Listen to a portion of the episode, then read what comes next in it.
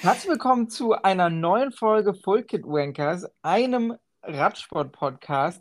Wir sind zurück und liefern so konsistent ab wie Alberto Bettiol nach seinem Ronde van Vlaanderen-Sieg 2019. Wie ihr vielleicht mitbekommen habt, hat es nicht so ganz gut funktioniert bis jetzt mit, ja, wir nehmen dann ab jetzt einfach immer jeden Montag auf. Das hat unterschiedliche Gründe, aber ab jetzt wirklich, weil heute ist auch Dienstag. Aber so ist es manchmal. Äh, das äh, Leben legt einen Stein in den Weg. Hoffentlich heute ohne Steine begrüße ich die ganz wunderbare Lena. Hallo. Und den lieben Brian. Hallo. Und äh, eins unserer weiteren großartigen Versprechen wollen wir heute auch mal wieder versuchen einzuhalten, nämlich nicht ganz so ausufernd zu werden. Wir haben uns deswegen drei kleinere und größere Themenblocks überlegt. Ähm, ich musste heute schon wieder sehr lachen. Ich habe, wie allgemein bekannt ist, Brian bereitet unsere Folgen ganz wunderbar vor. So gut, dass wir es äh, gar nicht verdient haben. Und da stehen äh, mögliche Pod-Themen nach Weihnachten als Überschrift drüber. Und da sind ungefähr schon wieder 20 Themen drin, die wir theoretisch besprechen könnten.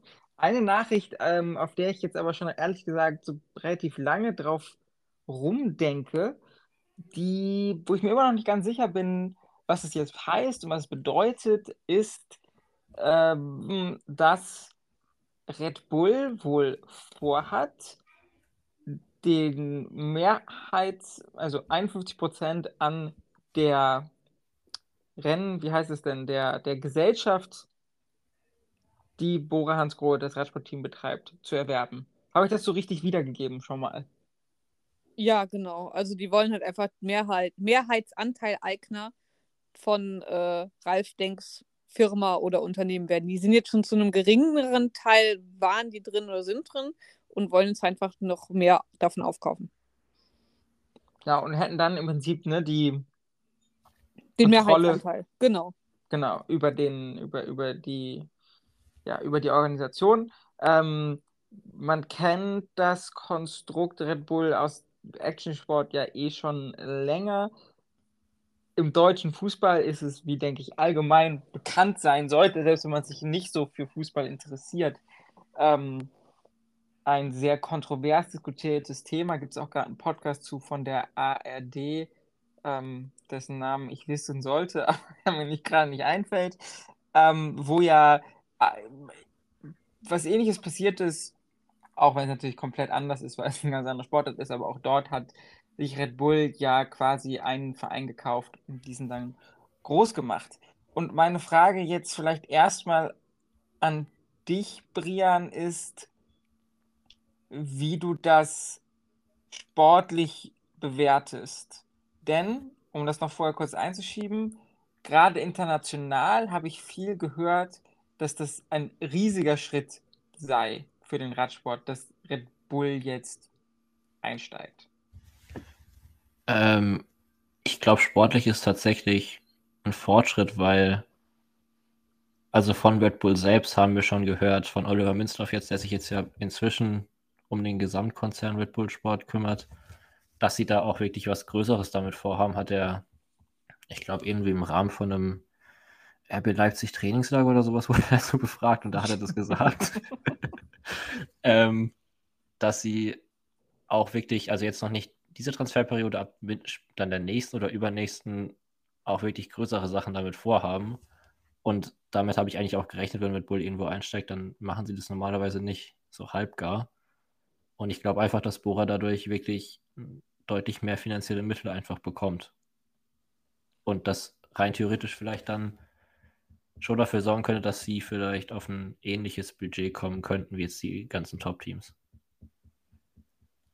Okay, das wäre jetzt nur für Bora, aber ich habe zum Beispiel auch natürlich mal wieder den, ich, weiß ehrlich gesagt gar nicht, ob das jetzt im Cycling-Podcast war. Ich hatte aber international auch schon so das Gefühl, dass das als so eine Art Ritterschlag für den gesamten Radsport oder dass die Hoffnung ist teilweise, dass nicht nur Bora damit sportlich weitergebracht wird, ne? weil natürlich, okay, Red Bull hat Geld, wahrscheinlich, ne? man sieht es ja auch im Fußball, ich, ich habe keine Ahnung, ich glaube, dass Red Bull äh, Formel 1-Team ist auch ganz gut, oder? Ja.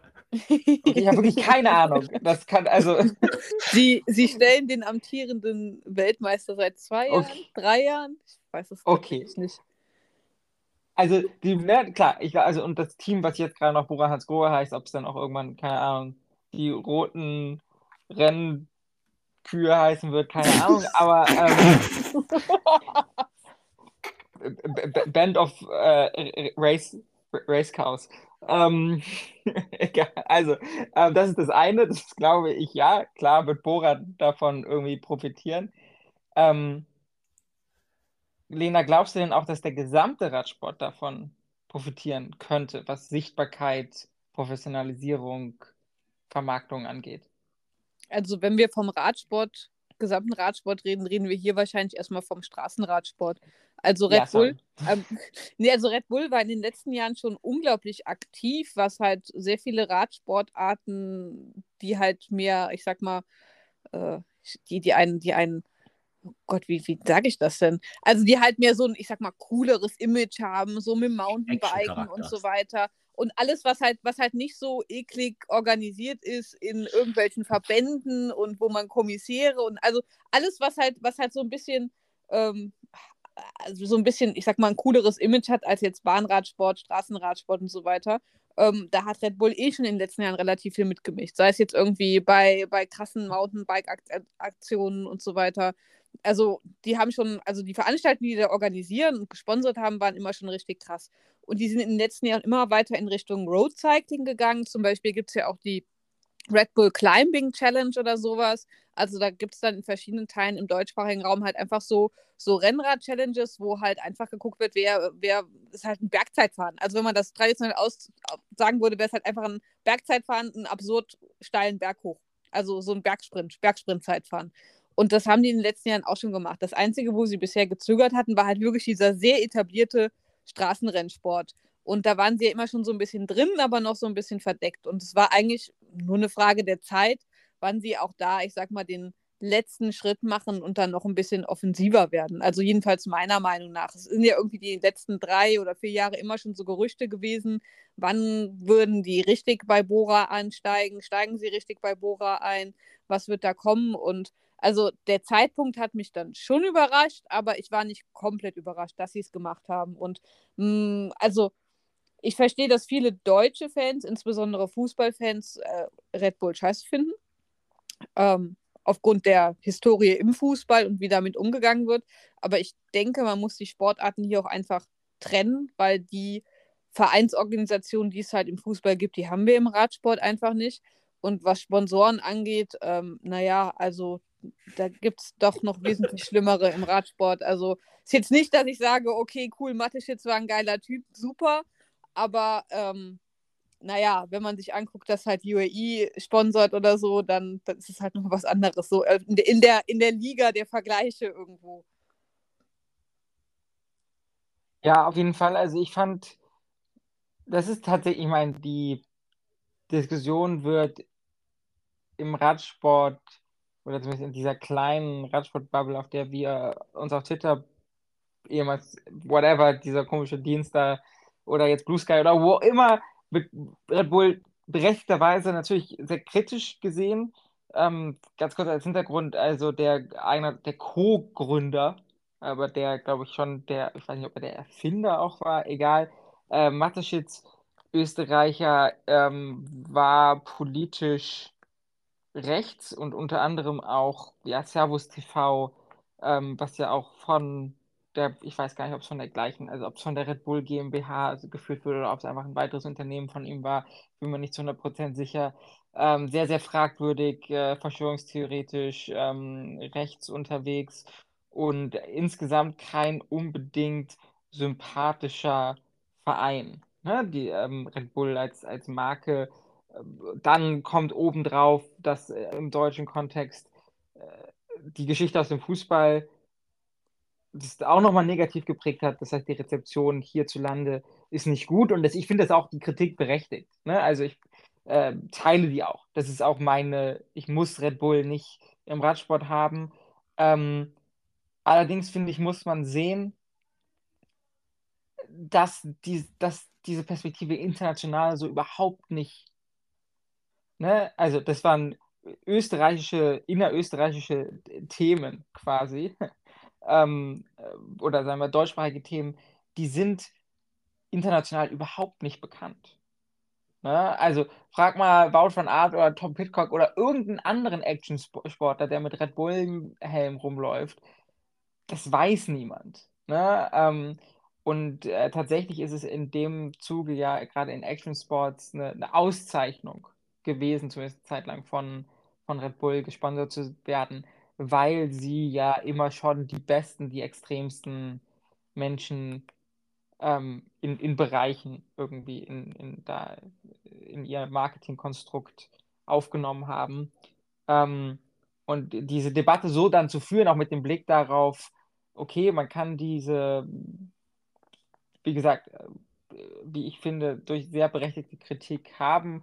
Man und sollte sie auch äußern. Man muss sich ja bewusst sein, dass diese Art von Debatte woanders so nicht geführt wird und wurde. Und zum Beispiel, das fand ich spannend, auch im, gar nicht im, im äh, Recycling-Podcast vorkam, der ja sonst auch immer ein sehr kritischer Podcast ist. Und Daniel Fried wohnt ja in Berlin und hat auch eigentlich immer einen, dann sozusagen einen, einen, äh, germanophilen äh, äh, Blick auf die Dinge. Aber ähm, diese politische Dimension eines Red Bull-Sponsorings sind sich viele Leute gar nicht bewusst. Und das kann man, finde ich, den meisten dann auch nicht unbedingt immer vorwerfen. Ähm, zum Schluss dann aber natürlich die alles entscheidende Frage, Brian. Ähm, wie geht denn Bora dann 2025 mit Wout van Art und Remco Evenepoel um? Und ähm, ich glaube gar nicht. Weil ich nicht wüsste, warum sie Remco Evenepoel van Art bekommen sollten. Glaubst du da nicht dran? Nein, nicht wirklich. Also, weil okay. Wout van Art zu 0%, bei Evenepoel vielleicht zu einem oder 2%, aber eigentlich auch nicht. Glaubst du wirklich? Okay, das finde ich spannend. Weil ich glaube, ich sehe, ich glaube, bin mir nicht zu 100% sicher, ob Wout so happy ist bei Jumbo. Ich glaube, das kommt ganz drauf an, wie er mit seinem neuen Trainer klarkommt und wie die Ergebnisse auch dieses Jahr sind. Also der, der langjährige Trainer von Wout van Art ist ja auch zu Bora gewechselt und ähm, ja. wird dazu auch befragt. Und er meinte auch, es ist auch ganz gut, mal eine neue Perspektive zu, zu sehen und zu bekommen.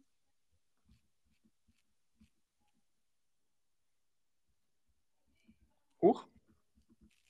Hilft, aber so ungleich. Oh.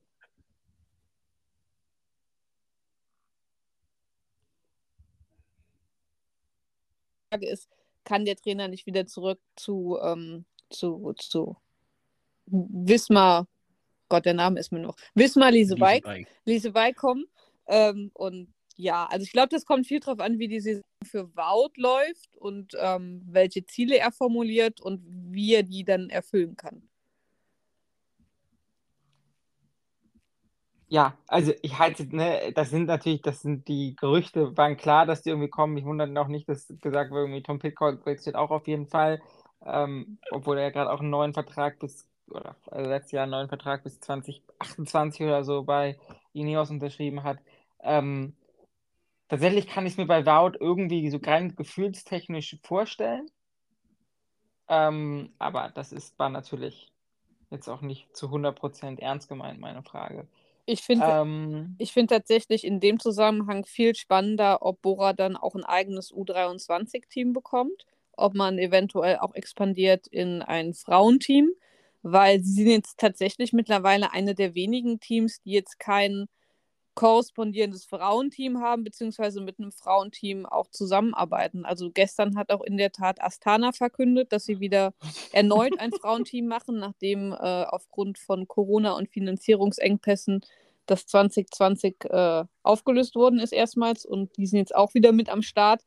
So, also der, der, der Trend geht halt wirklich bei eigentlich allen World Tour Teams dahin, dass man halt auch ein, ein Frauenteam hat und wenn die Finanzierungsmöglichkeiten da sind, auch ein U23-Team. Und man hat zwar diesen, diese, diese Abstimmung mit äh, beispielsweise Tirol oder auch Lotto Kernhaus, aber das ist halt, glaube ich, auch nur für alle Parteien suboptimal. Also das ist okay, das ist besser als nichts, aber ich glaube, irgendwie alle Parteien wünschen sich da vielleicht noch was, was anderes. Zumal man ja auch ein. Junior-Team hat. Ja, und ich glaube auch schon, dass so eine Brand wie Red Bull großes Interesse vor allem an einem Frauenteam hat.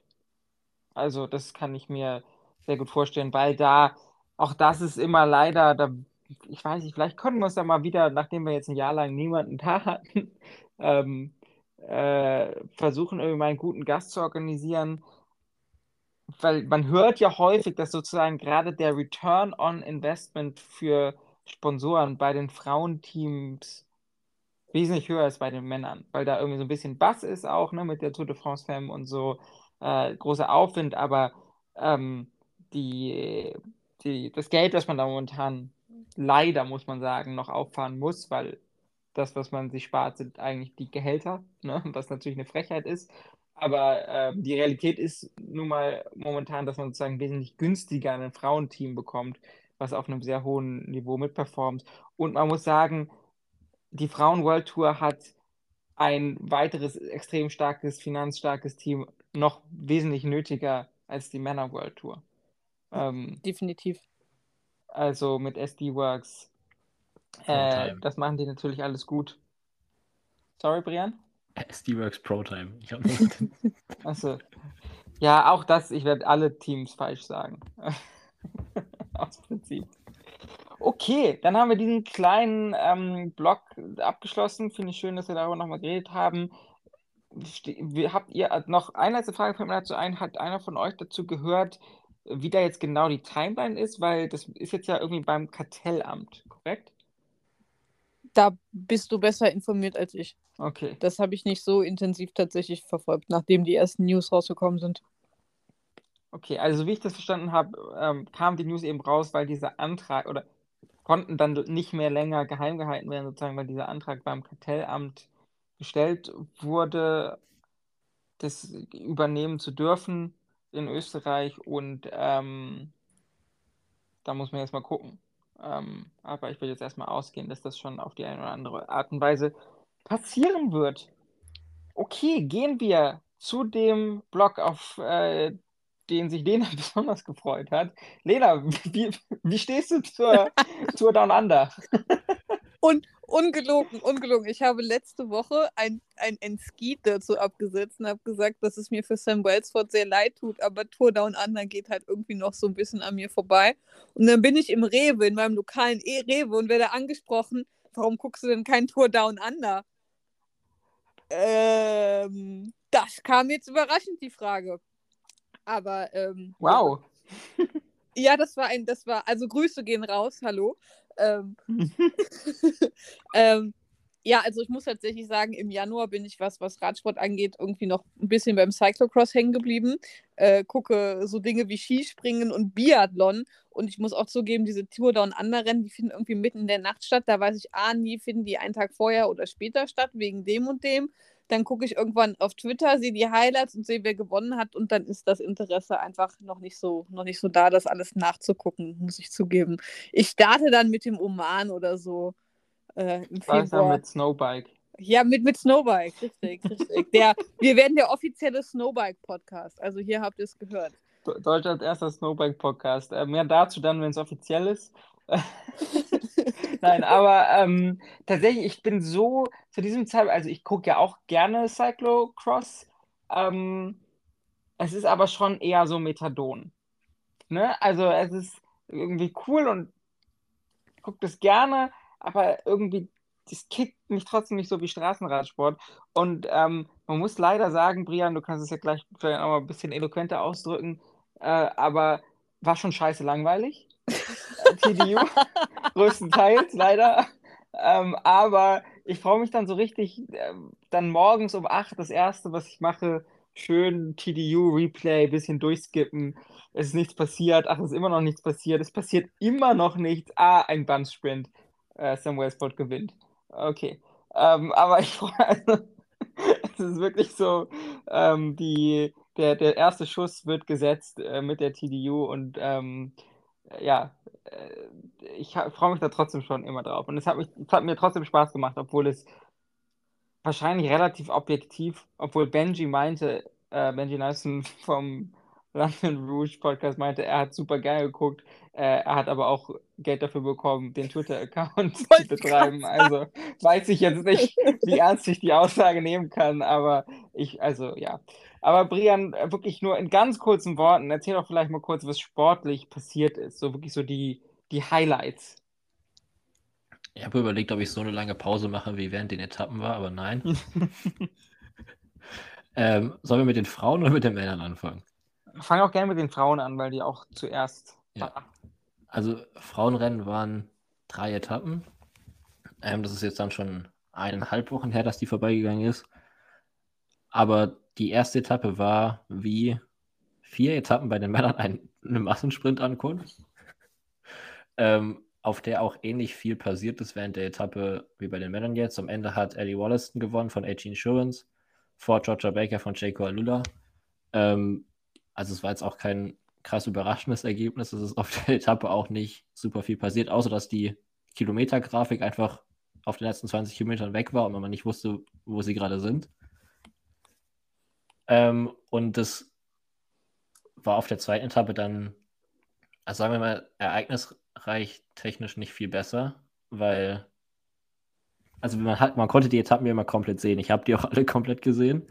Ja, du bist ähm, so krass, ne? Ja, ich habe ganz befreit. äh, und da ist eigentlich ähnlich wenig passiert, äh, bis es dann am Ende zu einem Bandsprint kam, der ansteigend war und den hat dann Cecilie Utrup Ludwig gewonnen, was jetzt auch keine große Überraschung war, außer dass man oder dass FDG vor der Rundfahrt eigentlich bekannt gegeben hat, sie wollen für Grace Brown fahren und Utrup Ludwig ist nur als Helferin da. Das hat sich dann an dem Tag erledigt. Ähm, und dann ist das alles hinausgelaufen auf den letzten Tag am Wilanga Hill, wo sich äh, Sarah Gigante auch ein bisschen erwartungsgemäß, muss man dazu sagen, äh, ziemlich dominant den Eta äh, Gesamtsieg geholt hat, weil sie die Etappe mit 20 Sekunden Vorsprung oder sowas gewonnen hat vor Linke Winke von DSM, Firmenich Post NL und Neve Bradbury von Canyon SRAM, die dritte geworden ist. Und das war dann auch das äh, Gesamtpodium und Cecil Utru Ludwig ist da ein bisschen geplatzt am Vilanga Hill und hat deshalb da noch extrem viel Zeit verloren. Für Giganta hat mich das mega gefreut. Die ist jetzt ja gewechselt zu ähm, AG Insurance. Genau, AG Insurance ähm, von Movistar und bei Movistar wurde ja auch so ein bisschen vermittelt, äh, das hat sie nach der Etappe gesagt, dass äh, so sie irgendwie am Rande ihres Talentes sei und dass sie wurde halt von Movistar wirklich halt fallen gelassen und die haben dann auch eine Vertragsauflösung. Ähm, ich glaube, oder der Vertrag war zu Ende. Auf jeden Fall war man sich bei Mo Gigante nee, nee, und Movistar. Der war vorzeitig aufgelöst. Vorzeitig aufgelöst. Also ja. Gigante und Movistar waren sich einig, das wird nichts mehr mit uns beiden und ähm, die ist dann zur AG gewechselt was auch relativ lange klar war, auch wenn es relativ spät erst verkündet worden ist. Und ähm, ja, also mich freut es sehr, dass sie halt so einen guten Saisonstart hat. Und Neve Bradbury hat doch vor zwei Jahren die, äh, die, die, äh, diesen, diesen Ding da gewonnen. Ach. Swift. Ja, ja, das, das, das Swift-Ding. Swift ne? Academy. Ja, genau. Auch cool. Und auch alle super jung. Also Gigante, nicht, glaube ich, 23 oder sowas? Ja. Bradbury 20 und hier Inke Winkel, was auch ein geiler Name ist, ne? Ähm, ähm, äh, 19. 19. Ja. Also. Und äh, Gigante, muss ich zugeben, hatte ich nicht ganz so auf dem Schirm, dass die so schnell berghoch fährt die war eigentlich immer als das große Talent ähm, gehandelt worden. Aber wie gesagt, bei Movistar ist es halt gar nicht gelaufen. Aber da gab es irgendwie dann auch teamintern Schwierigkeiten und so. Deswegen bin ich jetzt sehr froh, dass sie halt mit AG ein Team gefunden hat, wo es wohl in allen Perspektiven besser läuft. Und sie hatte, glaube ich, auch eine Herzmuskelentzündung zwischendurch, wenn ich das richtig im Kommentar verstanden habe. Äh, ich glaube nach Covid nicht, oder sowas. Ich glaube, die hatte Covid sowas, ja. oder so gehabt und der, das, das kommt, glaube ich, hin.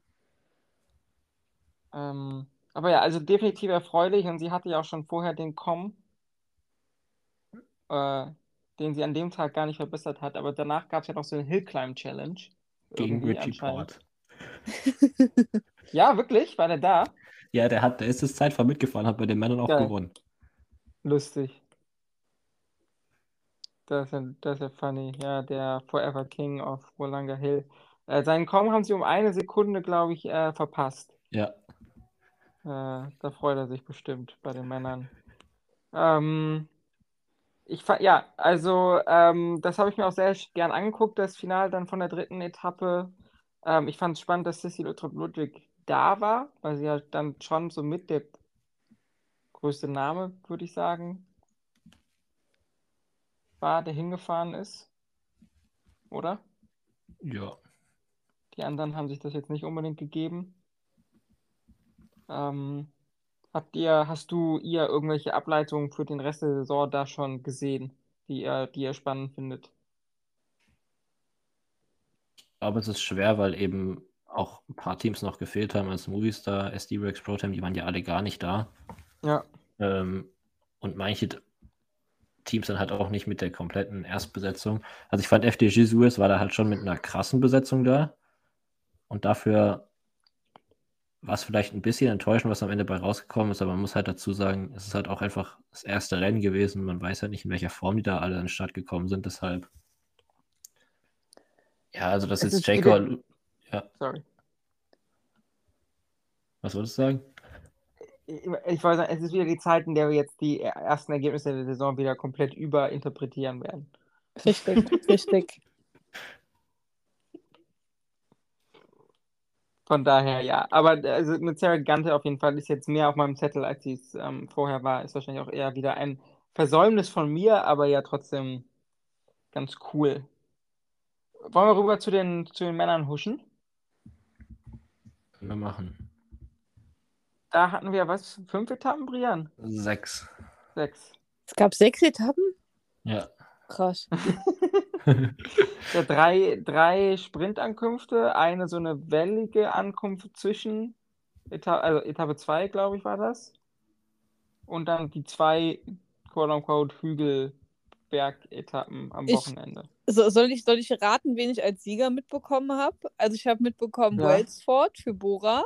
Ich glaube sogar Ja. mehrmals. Dann Ja. Nadeweis. Das hat mich gefreut, weil ich irgendwie immer, keine Ahnung, das ist so einer meiner kleinen Lieblinge. jetzt hat nur das Kriterium vor der Rundfahrt Ach gewonnen. Mann, ach, toll. Ich habe gedacht, War aber trotzdem auch gut. War gut. ach, ach, toll. Ich, ich weiß, ich freue mich irgendwie immer für den. Ich drücke dir immer die Daumen und es klappt halt ganz häufig. Okay, dann, dann hier ähm, äh, das, das, das UAE-Talent der Talente, der Toro, hat auch irgendwie gewonnen. Mhm. Und ähm, ja, dann hört es bei mir in meinem Kopf auch schon, glaube ich, auf. Äh, ja. Oscar Onley hat noch gewonnen, eine Etappe. Und Das- Stevie Williams. Das ist doch ein Brite, oder? Über Lisa, Das ist ja. korrekt. Ja, das ist Wofür einer, für wen das ist, fährt das, der? Das ist, oh, äh, äh, ähm, äh, Israel Premier Tech. Richtig? Stark. Stark, Okay. sehr gut, ja. Tatsache. Ja, also tatsächlich hat, ähm, wir können ja erstmal, ne, ähm, Bora ist ja schon mit einem sehr overpowered Sprintteam dahin gekommen. Sie waren Die das sind- einzige, wenn wir ehrlich sind, waren sie das eins von zwei Sprintteams, die dort waren. Ja, Jayco noch, ne? Jayco, genau. Das waren die beiden Sprintteams, die am Start standen. Alle anderen, obwohl eigentlich kann man Ineos noch als Sprintteam dazuzählen, weil sie d- die Leute für den Zug da hatten, aber dann war halt Viviani am Ende. Oh nein, oh nein, wir werden, wir werden, jetzt werden wir wieder geflamed, weil wir, weil wir, Ja. weil wir Viviani disrespekten. Sen- hatte ein- Viviani ist Podium gefahren, einen guten? Sprint hatte er auf der dritten Etappe. Da ist er Zweiter geworden, hinter Wellsford, weil er das Hinterrad hatte. Und dann haben sie es auf der vierten Etappe auch wieder sehr gut gemacht und waren bis 150 Meter vor dem Ziel mit zwei Fahrern an der Spitze. Die haben sich dann abwechselnd ein Leadout angefahren und sind beide bei 100 Metern ausgeschert und haben aufgehört zu treten. Ja, gut. Ja, also man kann sagen, Bora hat die Sprints dominiert. Ich meine, wir hatten ja, glaube ich, schon mal kurz über den Sam Welsford-Transfer gesprochen, ähm, der quasi die Sam, Sam ersetzt Sam, äh, der Sam Bennett ersetzt als den großen Sprinter von Bora. Der Leadout mit ähm, Ryan Mullen und Danny van Poppel ist aber ja der gleiche geblieben. Und man muss sagen, das hat jetzt so erstmal ganz gut funktioniert. Ne? Ja, Ob also das halt- aber gegen Van der Poel und Philipsen auch funktioniert, gegen die sie wahrscheinlich nicht fahren werden, weil sie nicht zur Tour de France so fahren werden. Aber egal, ist eine andere Frage. Das war halt einfach klar der mit Abstand beste Sprintzug in dem ganzen Rennen. Und dann hatten sie mit Welsford halt auch noch einen Sprinter, der zu den Besten da gehört hat. Und da war es äh, eher einfache Angelegenheit fast schon, die sie da hatten. Also bei Caleb Youn war jetzt nicht in Topform, würde ich behaupten. Der sah in keinem der Sprints so aus, wie wir ihn schon gesehen haben, auch selbst wie wir ihn letztes Jahr gesehen haben. Und Phil Bauhaus hatte einfach ein Team, das sich in, auf der ersten Etappe mit vier Fahrern hingelegt hat und die haben ihn nicht unterstützen können. Und dann sind die Topsprinter, die da am Start waren, halt auch schon durch gewesen. Also mehr waren da ja einfach nicht. Gemei war anderen- zwischendurch immer noch relativ schnell, ne? Aber da bin ich mir Stimmt. immer nicht sicher. Der, also das ist so ein Fall von, ich bin mir da tatsächlich nicht sicher, weil der hatte zum Schluss immer eine relativ hohe Endgeschwindigkeit, kam aber auch immer von Position 62, so ungefähr. Ob er die Endgeschwindigkeit auch so gehabt hätte, wenn er länger im Wind gewesen wäre. Aber Ich- der war auf jeden Fall auch immer mal dabei, ne? Auf der ersten Etappe war er, Ja. glaube ich, Dritter. Der Dritter, Vierter und Zweiter war ja auf den Etappen, also der war immer vorne Ja. drin. Und ich glaube, die erste Etappe hätte er gewinnen können, wenn er in einer besseren Position war. Da war er irgendwie auf Position 7, 8 gestartet und ist dann auf 3 vorgefahren, aber hatte wirklich mit Abstand die schnellste Geschwindigkeit. Ich glaube, die hätte aus der besseren Position gewinnen können, die anderen beiden gegen Westford glaube ich nicht. Weil das hat er dann auch auf de, nach der vierten gesagt, also da hat er auch keine Chance gehabt, ehrlicherweise. Das ging ja noch so ein bisschen hoch, was Ja. ihm eigentlich entgegenkam, aber selbst das hat nicht viel geholfen. Mm, Ich würde aber schon behaupten, dass ähm, das jetzt ein Upgrade ist von Sam zu Sam, oder? Was meinst du? Oder meinst du, das ist zu früh, das zu sagen, Brian? Ja, also er wurde ja auch von Danny van Poppel schon hart gedisst, Sam Bennett. Das ist schon ein Ähm, bisschen übel. Und das ist auf jeden Fall ein Upgrade. Also ich meine, Welsford ist auch letztes Jahr schon so krass gestartet. Da hat er ja zwei Etappen bei San Juan gewonnen, wo dann auch Jakobsen, Bennett und Gaviria und so dabei waren. Ähm, von daher mal gucken, ob er das jetzt die Saison retten kann. Letzte Saison hat es nicht ganz so gut funktioniert. Aber aber er ist auch nicht komplett, ich habe, sorry, ich habe es mir extra nochmal angeguckt tatsächlich, weil es mich dann auch interessiert hat. Und Ja. klar, bei der Tour de France hat er nicht unbedingt was gerissen. Das lag Ja. aber auch daran, dass DSM den Leadout ja so überhaupt nicht hinbekommen hat aus Da war aber meiner auch nicht Sicht. unschuldig dran, ehrlicherweise. Wahrscheinlich auch nicht, ne? Aber so, aber hat dann ja bei der Renouille-Tour zum Beispiel nochmal eine Etappe gewonnen, auch gegen Coy und Philipsen, das ist ja auch später im Jahr, und Mel- Mel- Melia und Delis und so und Gronewagen. Also ist ja nicht, dass er danach gar nichts mehr gemacht hat. Nee, nee. Und Später im ich Jahr. würde auch behaupten, dass er der deutlich bessere Sprinter zum aktuellen Zeitpunkt ist als Bennett, weil er auch einfach ein bisschen konstant, also er ist nicht super konstant gewesen, aber er war schon konstanter als jetzt Bennett, der das vielleicht zwei, dreimal pro Jahr gezeigt hat, dass er eigentlich noch ganz gut ist, aber dann wieder für zwei Monate gar nichts machen konnte. Und deshalb ist es, finde ich, schon allein von ihm ein individuellen Upgrade und jetzt hat er halt einfach einen Zug davor, der davor schon funktioniert hat und jetzt halt weiterhin funktioniert, wie es aussieht. Und deshalb kann ich mir vorstellen, dass der dann schon in die Richtung von 7, 8 Saisonsiegen auf jeden Fall kommen kann. Ja. Und ich habe mir in dem Zug, bin ich auch nochmal durch seine Historie durch, also durchgeklickt und der ist, hat ist nicht dann, lang. also, genau, und der kam jetzt relativ spät, dann auch erst 2022 zu DSM und ist eigentlich davor auch kaum Rennen gefahren in Der war Europa. Bahnfahrer. Ah, daran lag's, okay. Lustig. Ich hatte mich nämlich durchgeklickt und wenig gesehen, aber die Bahnresultate wurden mir da natürlich nicht angezeigt. Spannend. Apropos Bahnfahrer, was ist eigentlich mit Boras Bahnsprinter? Also gibt es den noch bei Bora oder ist er gewechselt? Der ist Nee, zu der hat gewechselt. Ah, okay. Der, wie hieß er nochmal? Matthew Walls. Matthew Walls. Der hat ja auch diesen schlimmen Sturz zwischendurch, Mhm. ne? Auf der Bahn auch. Ja. Ja, nee, der ist weg. Und nur um das Ja. Transferkarussell, was in meinem Kopf gerade aufgegangen ist, für unsere Zuhörerinnen und Zuhörer vielleicht auch äh, zu machen. Also Sam Bennett ist zu AG Dessert, für den darf jetzt Kilian fiebern. Und Caleb Youn fährt jetzt, fährt jetzt wieder So. für äh, Jayco Al-Ula wie vor zehn Jahren bereits. Genau. Auch da gibt ein gutes Interview mit Caleb Ewan beim The Cycling Podcast. Hört mal rein. Erstaunlich Aber das ehrlich auch. Ja, so 45 Minuten redet er über seine Karriere und äh, seine Zeit dann auch bei Lotto und was da falsch gelaufen ist oder auch sozusagen was bei ihm als auch beim Team falsch gelaufen ist und so fand ich auch fand ich auch spannend. Ähm, sehr offener Einblick, kann ich sehr empfehlen.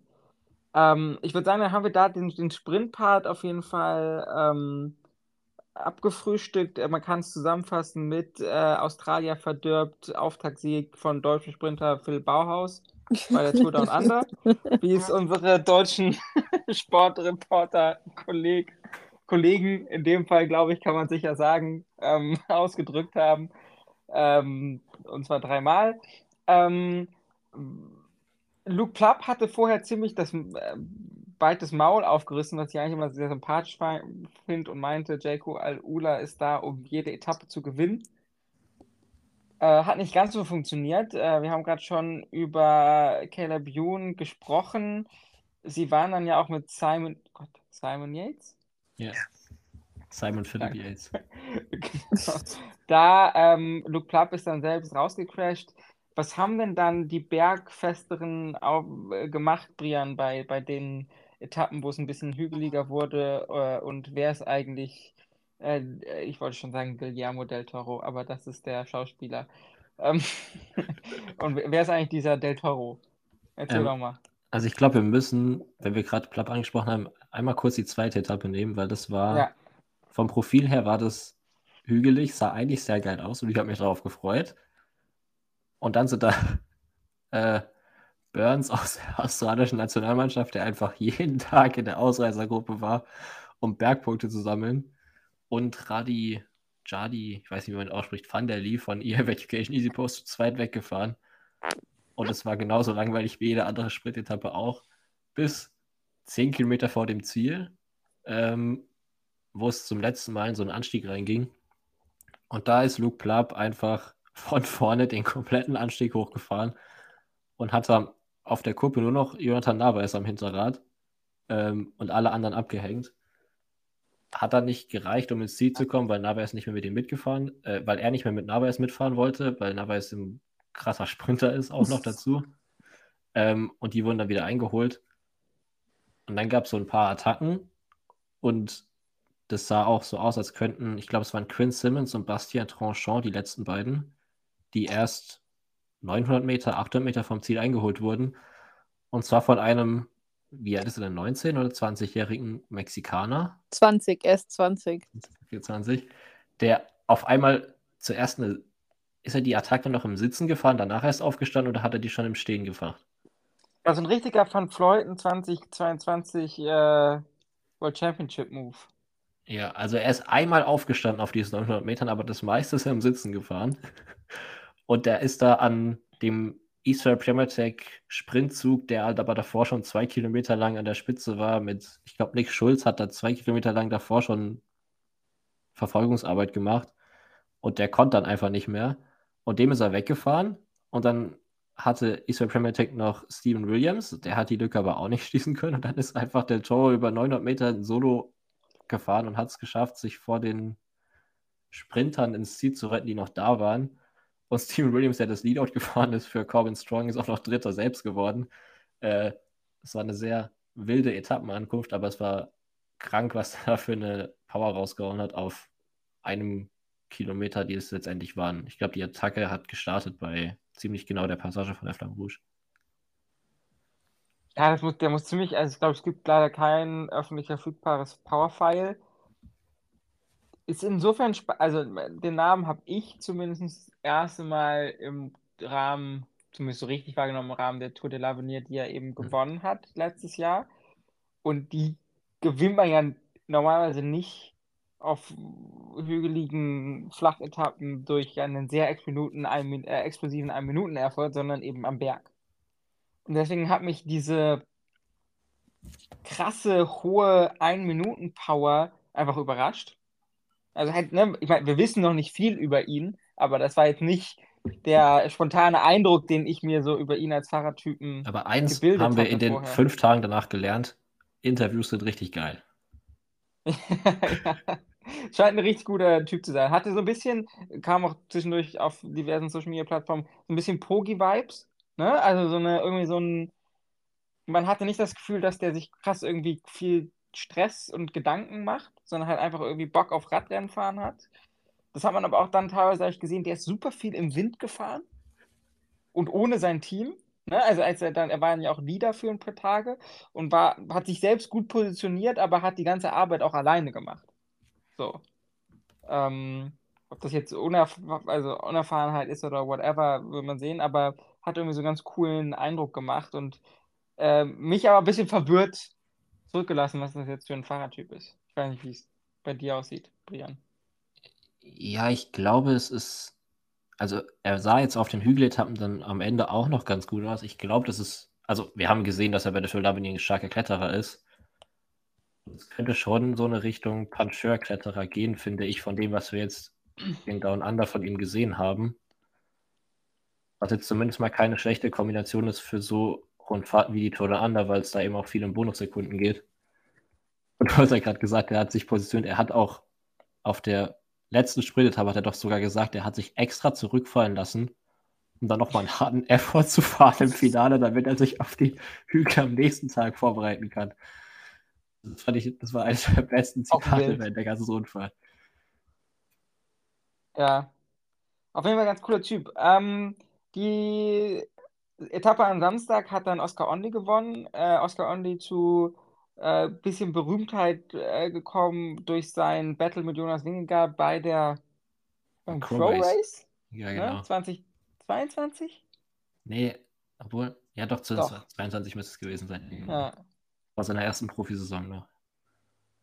Ähm, wo er irgendwie, hatte er da so, nee, aber da, er ist noch knapp Zweiter damals hinter Poggi gewonnen oder hat er das sogar gewonnen damals, die Etappe? Nee, der hat zweimal hinter Vingegaard, ist er Zweiter geworden. aber- Poggi sage ich schon, ja, ich meine natürlich Vingegaard. Ähm, eins der Talente, die DSM irgendwie halten konnte und auch ganz gut entwickeln konnte. Aber viele Leute dachten ja auch, der, also den sehe ich inzwischen auf jeden Fall eher als Puncheur als als Kletterer. Ja, schon. Also das war damals beim Crow Race schon so kurze Anstiege. Ähm, auch wieder. Er war zwischendurch auch, glaube ich, bei einwöchigen Rundfahrten gar nicht so schlecht. Die haben dann ja auch immer wieder zusammen mit Max Pool geschickt, Ja, zusammen gefahren. Und er ist jetzt, finde ich, bei längeren Anstiegen ist er nicht, aber er gehört jetzt halt auch nicht, bisher zumindest noch nicht zur absoluten Elite. Und die besten Ergebnisse, die er hatte, waren eben so Sachen wie Tour de Pologne oder Tour de Hongrie, wo die Anstiege halt wirklich auch so Puncheur-Anstiege sind und nicht ähm, die krassen hohen Altitude-Anstiege. Deshalb glaube ich auch, dass es eher in die Richtung Puncheur geht in, Zukunft. Äh, und auf der Etappe war dann schon Stephen Williams, ähm, der dann Zweiter geworden ist, äh, mit dabei, der dann die letzte Etappe gewonnen hat und damit auch das ähm, GC. Und äh, Stephen Williams vorher ganz lange für Bahrain, Merida, Victorious, McLaren, wie auch immer sie hießen, ähm, gefahren. Er ist tatsächlich Brite und auch schon relativ alt, also ne, im Vergleich zu Only und Del Toro, nämlich 27. Ähm, hat auch mal das GC beim Crow Race gewonnen und letztes Jahr beim Arctic Race of Norway. Aber irgendwie ein bisschen nicht so konstant. Aber jetzt wieder so für Israel Premier Tech äh, so eine Rundfahrt abgeschossen und damit, keine Ahnung, 650 UCI Points oder so mitgenommen, was ja für IPT schon extrem wertvoll ist. Ja, die, Äh, war, die ganze Rundfahrt waren die extrem stark, auch mit Corbin Strong, der dann, der war auf der ersten Etappe relativ weit vorne dabei, war auf der zweiten Etappe dann der Zweite und ist danach krank geworden, ist dann ausgestiegen. Der sollte auch in eine GC-Rolle reingehen, haben sie zumindest gesagt, dass es Doppelspitze war mit Williams und ihm. Aber die haben jetzt auf jeden Fall extrem viele Punkte schon mal da eingefahren. Die haben jetzt ja auch noch zwei Rennen in Australien, wo sie nochmal welche holen könnten. Weil das Lineup, das sie da am Start haben, ist halt einfach eins der stärksten von allen, die dort sind. Und sonst, also bei Williams, der hat ja auch zwischendurch noch eine Etappe bei der Tour de Suisse mal gewonnen. Und daher wir wussten, 22. genau, da wussten wir schon, dass das an einzelnen Tagen, dass er da schon stark sein kann. Das ist auch eher so ein Puncheur-Typ als ein Kletterer. Aber dass er es jetzt über eine Woche wirklich so konstant abgerufen hat, hat mich sogar ein bisschen überrascht, muss ich sagen. Also ich hatte ihn ein bisschen auf dem Zettel, als ich die Startliste durchgeguckt habe, aber nicht ganz vorne, weil ich nicht erwartet hatte, dass es über eine Woche halten kann. Ja, mal gucken, ne? Weil, wie gesagt, er ja vorher auch nicht durch, also immer mal wieder so durchge. Ist immer mal durch, ne? Er hat dann hier und da immer mal was gewonnen, aber jetzt nicht super konstant. Mal gucken. Eventuell, man sagt ja, früher zumindest 27, 28, 29 sind so die goldenen RadfahrerInnen Jahre. Vielleicht ändert sich das ja dieses Jahr und er gewinnt nochmal mehr. Gerade für diese, ne, äh, Parcours mit so äh, jetzt nicht keinen ähm, super krassen 5000 Höhenmeter äh, Alpenetappen. Denke ich, kann man ihn auf jeden Fall mal auf dem Schirm behalten, wahrscheinlich. Gerade weil, und vielleicht auch noch nicht, also auch nicht auf World Tour Niveau unbedingt, sondern äh, ein bisschen drunter, weil Israel halt die, die Punkte auch nötig hat. Und da werden sie ihn jetzt, denke ich, wahrscheinlich weiter vermehrt hinschicken. Lena, Ja. bist du noch da? Bin, ich höre euch sehr gespannt zu. Okay. Hast du noch was, ist dir noch was aufgefallen, was du dann äh, an dieser Stelle mitteilen möchtest? Ich habe nichts mehr hinzuzufügen. Okay. Dann eine Sache müssen wir noch Ja, ansprechen. mach Und das. zwar ist ein Fisma Leasebike-Fahrer in den Top 5 gewesen. Ah, Bart Den, Lemon. glaub, den glaube ich, die wenigsten vor dieser Rundfahrt überhaupt kannten, weil der erst ein Jahr Profi gewesen ist bei Human Powered Health. Und ich habe ehrlicherweise, als die äh, Bergankunft am Mühlanger Hill war am vorletzten Tag, äh, ich dachte zuerst, das wäre Milan Wada, weil ich so die Jumbo Visma oder Visma Leasebike Startliste durchgegangen bin. Ist so, mhm. Also Milan Wada ist da, ein Kuhn Baumann und Kuhn Baumann kann es nicht sein, weil der ist zu groß dafür. Bart Lemon und das ist mir erst im Ziel aufgefallen, als sie diese Ergebnisliste eingeblendet haben. Und ich hatte keine Ahnung, dass der so gut klettern kann, weil er jetzt auch letzte Saison bei Human Powered Health nicht damit aufgefallen ist, irgendwelche Ergebnisse einzufahren. Ich glaube, der hatte ein gutes Resultat bei der Okolo Slovenska in der Slowakei, was jetzt ja aber auch nur eine Punkt 1 Rundfahrt ist und sonst auch wirklich keine krass herausragenden Ergebnisse, aber die haben bei Jumbo scheinbar irgendwelche Werte gesehen, die sie krass fanden und haben ihn jetzt abgestaubt und der ist gleich erstmal bei seinem ersten World Tour Rennen in die Top 5 gefahren in der Gesamtwertung, was auch ein, eine krasse Leistung war. Ja, Ja, der ist äh, schon, ja, du hast ja schon angedeutet, der scheint das, äh, so ein Wertemonster zu sein. Der scheint so richtig krass auf dem Ergometer treten zu können. Und er hat jetzt ja auch auf die Straße gebracht. Ein Resultat, das mir jetzt hier gerade noch spontan aufgefallen ist, der war auch Vierter bei der ähm, niederländischen Straßenmeisterschaft letztes Jahr. Äh, 20 Sekunden hinter Van der Poel, was jetzt auch nicht so schlecht ist. Äh, ja, in, auf einem 22 Kilometer Rennen. Aber ja, stimmt, das ist noch ein sehr, ein sehr bemerkenswertes Resultat auf jeden Fall. Und Alaphilippe und Simon Yates sahen okay aus, aber noch nicht überragend. Aber Philippe ist zumindest mal wieder lebhaft, was auch gut zu sehen ist. Und Yates, wenn man ehrlich ist, auch nicht so richtig sein Parcours, ne? Also Nee, einfach sie nicht schwer genug. versucht, aber das hat, Ja. das war einfach viel zu einfach für ihn, ehrlicherweise. Also. Okay, dann äh, Frage an euch. Ich hatte im Vorgespräch gesagt, wir sprechen noch kurz darüber, worauf wir uns in der Saison 2024 freuen. Äh, wollt ihr das jetzt machen oder wollen wir es für heute abschließen und das auf eine nächste Folge dann doch nochmal verschieben?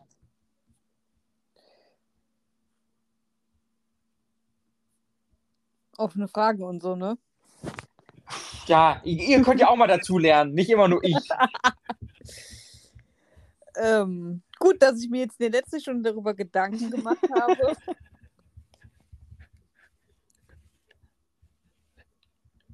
Dim, dim, dim, dim, dim, dim, dim.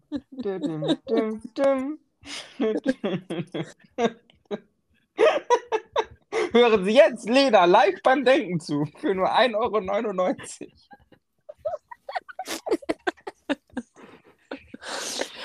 Ähm, ja, wo, worauf, worauf freue ich mich? Ja, komm, Ja, Machen, wir, mach, machen wir den Sack zu. Ihr kriegt noch eine Woche Zeit, euch das zu überlegen. Und dann reden wir nächste Woche äh, über die Rennen auf Mallorca. Ähm, kann auch nochmal, vielleicht die, die Frauenrennen habe ich nicht so richtig geguckt, können wir nochmal nachgucken, als auch die Männerrennen, die dann jetzt starten. Und dann machen wir dann nochmal so einen kleinen Preview-Blog, den wir ein bisschen besser vorbereiten können. Wollen, wollen wir denn dann noch gerade fünf Worte zur Bahn-EM sagen? Sonst ist Robert Bench uns böse. Also kannst du gerne machen. Weil ich habe wirklich. Wie ihr schon mitbekommen, ist es Radsport für mich Straßenradsport. Ähm, ja, also die, die, die, die deutschen Frauen im Teamsprint äh, sind wie erwartet halt gut. Also keine Untertreibung. Also es wurde, es wurde halt mal wieder Gold. Ähm, genau. Also Grabosch, Hinze und Friedrich äh, zum dritten oder vierten Mal in Folge. Also Dritten. okay, zum dritten Mal in Folge. Also das war äh, wie erwartet äh, gut. Genau. Ich will jetzt auch gar nicht zu viel drauf eingehen. Und ähm, ja, Großbritannien hat die Mannschaftsverfolgung ähm, dominiert und hat sich gegen Dänemark und Italien durchgesetzt. Aber Italien war jetzt auch nicht in Bestbesetzung, oder? Die waren, Nee. äh, Weil Ghana waren- war in Australien. Genau, weil Ghana war in Australien, die waren in der, in der, in der, in der B-Formation da, könnte man vielleicht sagen. Genau. Und ähm, die deutschen Frauen, da gab es dann wieder einen kleinen, ich sag mal, äh, Skandal in der Presse wird so viel, aber die deutsche Presse hat sich ja nicht darüber echauffiert, dass die Mannschaftsverfolgung der Frauen halt nicht gewonnen hat, auch wenn sie gegen Italien verloren hat. Ähm, und die Italienerinnen sind halt auch einfach gute Mannschaftsverfolgerinnen und Deutschland hat den äh, dritten Platz, glaube ich, geholt. Ja. Verbessere mich, wenn ich falsch liege. Genau, also auch eine Medaille, auch ein Erfolg, aber wir kennen ja die deutsche Presse, wenn es nicht Gold ist, dann ähm, hat man ja direkt was zu schimpfen, wenn es zuvor Gold war. Genau, und ähm, Roger Kluge und Theo Reinhardt ähm, sind im Madison äh, erfolgreich gewesen. Das ist eigentlich auch äh, eine ganz gute Aussicht, sag mal, für Olympia, was ja auch, Auch ihr zum dritten Mal in Folge. Die drei hat es aber diesmal, ne? ähm, also Roger Kluge ist ja auch aus dem äh, aus, aus der World Tour, ich sag mal, zurückgetreten, weil er sich jetzt in seinem letzten Saisonjahr auf, äh, auf Olympia konzentrieren will und fährt deswegen für ähm, das Conti-Team, in dem auch Theo Reinhardt fährt, dessen Namen mir jetzt nicht gerade einfallen will. Radnet Oswald. Rose? Radnet Oswald. Oswald? Radnet Rose sind die Frauen. Oh, nee. Radnet Oswald? Irgendwas mit Auswahl auf jeden Fall. Okay. Ähm, ihr könnt ja googeln, wo Roger Kluge jetzt fährt. Genau. Ähm, genau. Gab es noch was Großes, Interessantes? Ähm, Radnet Oswald heißt wirklich, ja. ah, das heißt, es ist sehr, sehr gut, sehr gut. Wir waren nicht, wir waren nicht, wir waren nicht ganz falsch. Sehr, das ist doch schön. Genau, Lotte Kopecki hat halt mal wieder direkt äh, eine Lotte Kopecki hingelegt und hat halt äh, in zwölf Minuten Abstand oder so zwei Rennen irgendwie gewonnen, sowohl halt das Punkterennen als auch das Ausscheidungsfahren. Das war mal wieder äh, komplett absurd und geil, also richtig, richtig gut. äh, es, war, es war halt wirklich Lotte Kopecki, anders kann man das halt gar nicht sagen. Genau, ähm, ja, ähm, Lavreysen hat auch relativ wie erwartet ähm, das Sprintfinale wieder gewonnen. Und das Und- Kairin-Finale mit 10 Meter Vorsprung. Ah, genau, und Ethan Hater, ähm, der war im Omnium punktgleich äh, äh, mit, dem, mit, mit Larsen. Das war auch mal ganz interessant, sich anzugucken. Genau. Habe ich noch was verpasst? Ähm, bestimmt irgendwas. Es sind immer so viele Wettkämpfe statt. Ich versuche das gerade so ein bisschen. Äh, Brian, du kannst ruhig einsteigen, wenn ich irgendwas nicht, nicht erwähnt habe. Ich glaube, von den bekanntesten Fahrern hast du alle abgehakt, außer dass wir vielleicht noch dazu sagen können, dass Lea Sophie Friedrich neben dem Teamsprint Gold auch noch das Kreiring gewonnen hat, plus im Sprint-Turnier Stimmt, der stimmt. Zweite geworden ist hinter Emma Finucane, der Weltmeisterin. Äh, und Emma Hinzedal auch Dritte.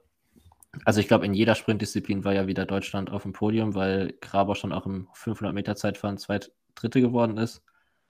Ähm, da haben die Frauen wieder in jeder Disziplin äh, Medaillen geholt.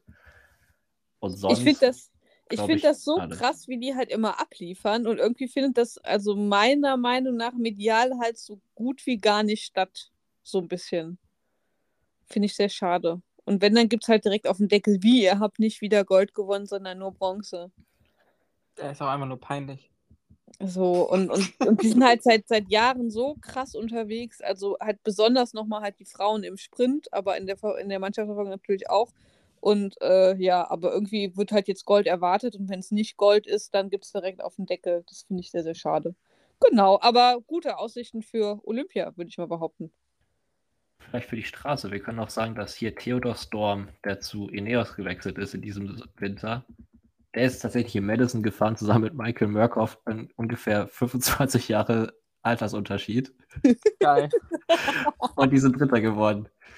Man, man muss dazu auch sagen, dass Brian und ich uns irgendwann im Dezember über Ineos unterhalten haben und uns aufgefallen ist, dass sie noch einen Platz frei haben und wir dann gerätselt haben, wen sie dafür verpflichten könnten. Und unsere Vermutung war unter anderem, dass es entweder ein furchtbar junger äh, US-Amerikaner oder Skandinavier wird, von dem man noch nie groß was gehört hatte. Und äh, ja, dann ist es auch so geworden. Was war unsere andere Idee? Äh, Joey Dombrowski und Richtig. Harvey Kudos. Richtig, entweder Matt Habikudus, Joey Dombrowski oder halt ein furchtbar junger Fahrer, der halt bisher größtenteils unterm Radar lief. Und die anderen beiden sind immer noch verfügbar, Ineos. Und ihr habt auch immer noch freie Plätze. Ja, also, also was, was hindert euch? Jetzt oder nie? Passt auch. Also sowohl Matt Habikudus als auch Joey Dombrowski wird auch zu Ineos passen. Also würde ich jetzt nicht verwundert, wenn das jetzt eine Verpflichtung für die wäre. Bora hat auch noch einen Platz frei. Ne? Können auch noch mal jetzt noch irgendwas Red Bull Geld ausgeben. Ich habe übrigens vergessen, der beste Name Matteo Bianchi hat das 1 Kilometer Zeitfahren der Männer gewonnen. Oh, mit der, mit der Raddynastie Bianchi verwandt? Weiß man das? So weiß ich nicht, das kann ich dir nicht beantworten, aber der Name ist einfach so Der gut. Name ist grandios. Als Radfahrer ist das natürlich schon krass. Okay, ich habe äh, nicht zugehört die letzten sieben Minuten. Nein, Spaß. Aber schön, dass ich auch noch mal erfahren habe, äh, was auf der Bahn so abgeht. Ich würde sagen, wir machen hiermit für diese Woche den Sack zu, hoffen, ähm, ihr habt uns nicht allzu sehr vermisst und äh, geloben, wie jetzt regelmäßig bei jeder Sendung, die wir alle sechs Wochen rausbringen, ein bisschen Besserung. Aber ich glaube, dadurch, dass jetzt wieder mehr Rennen gibt und dann so Opening Weekend und so und weiter und so fort, alles gar nicht mehr so weit hin, wird es, denke ich, auch wieder besser. Ich bedanke mich deswegen ganz herzlich beim wunderbaren Brian Tschüss. und bei der lieben Lena. Ciao.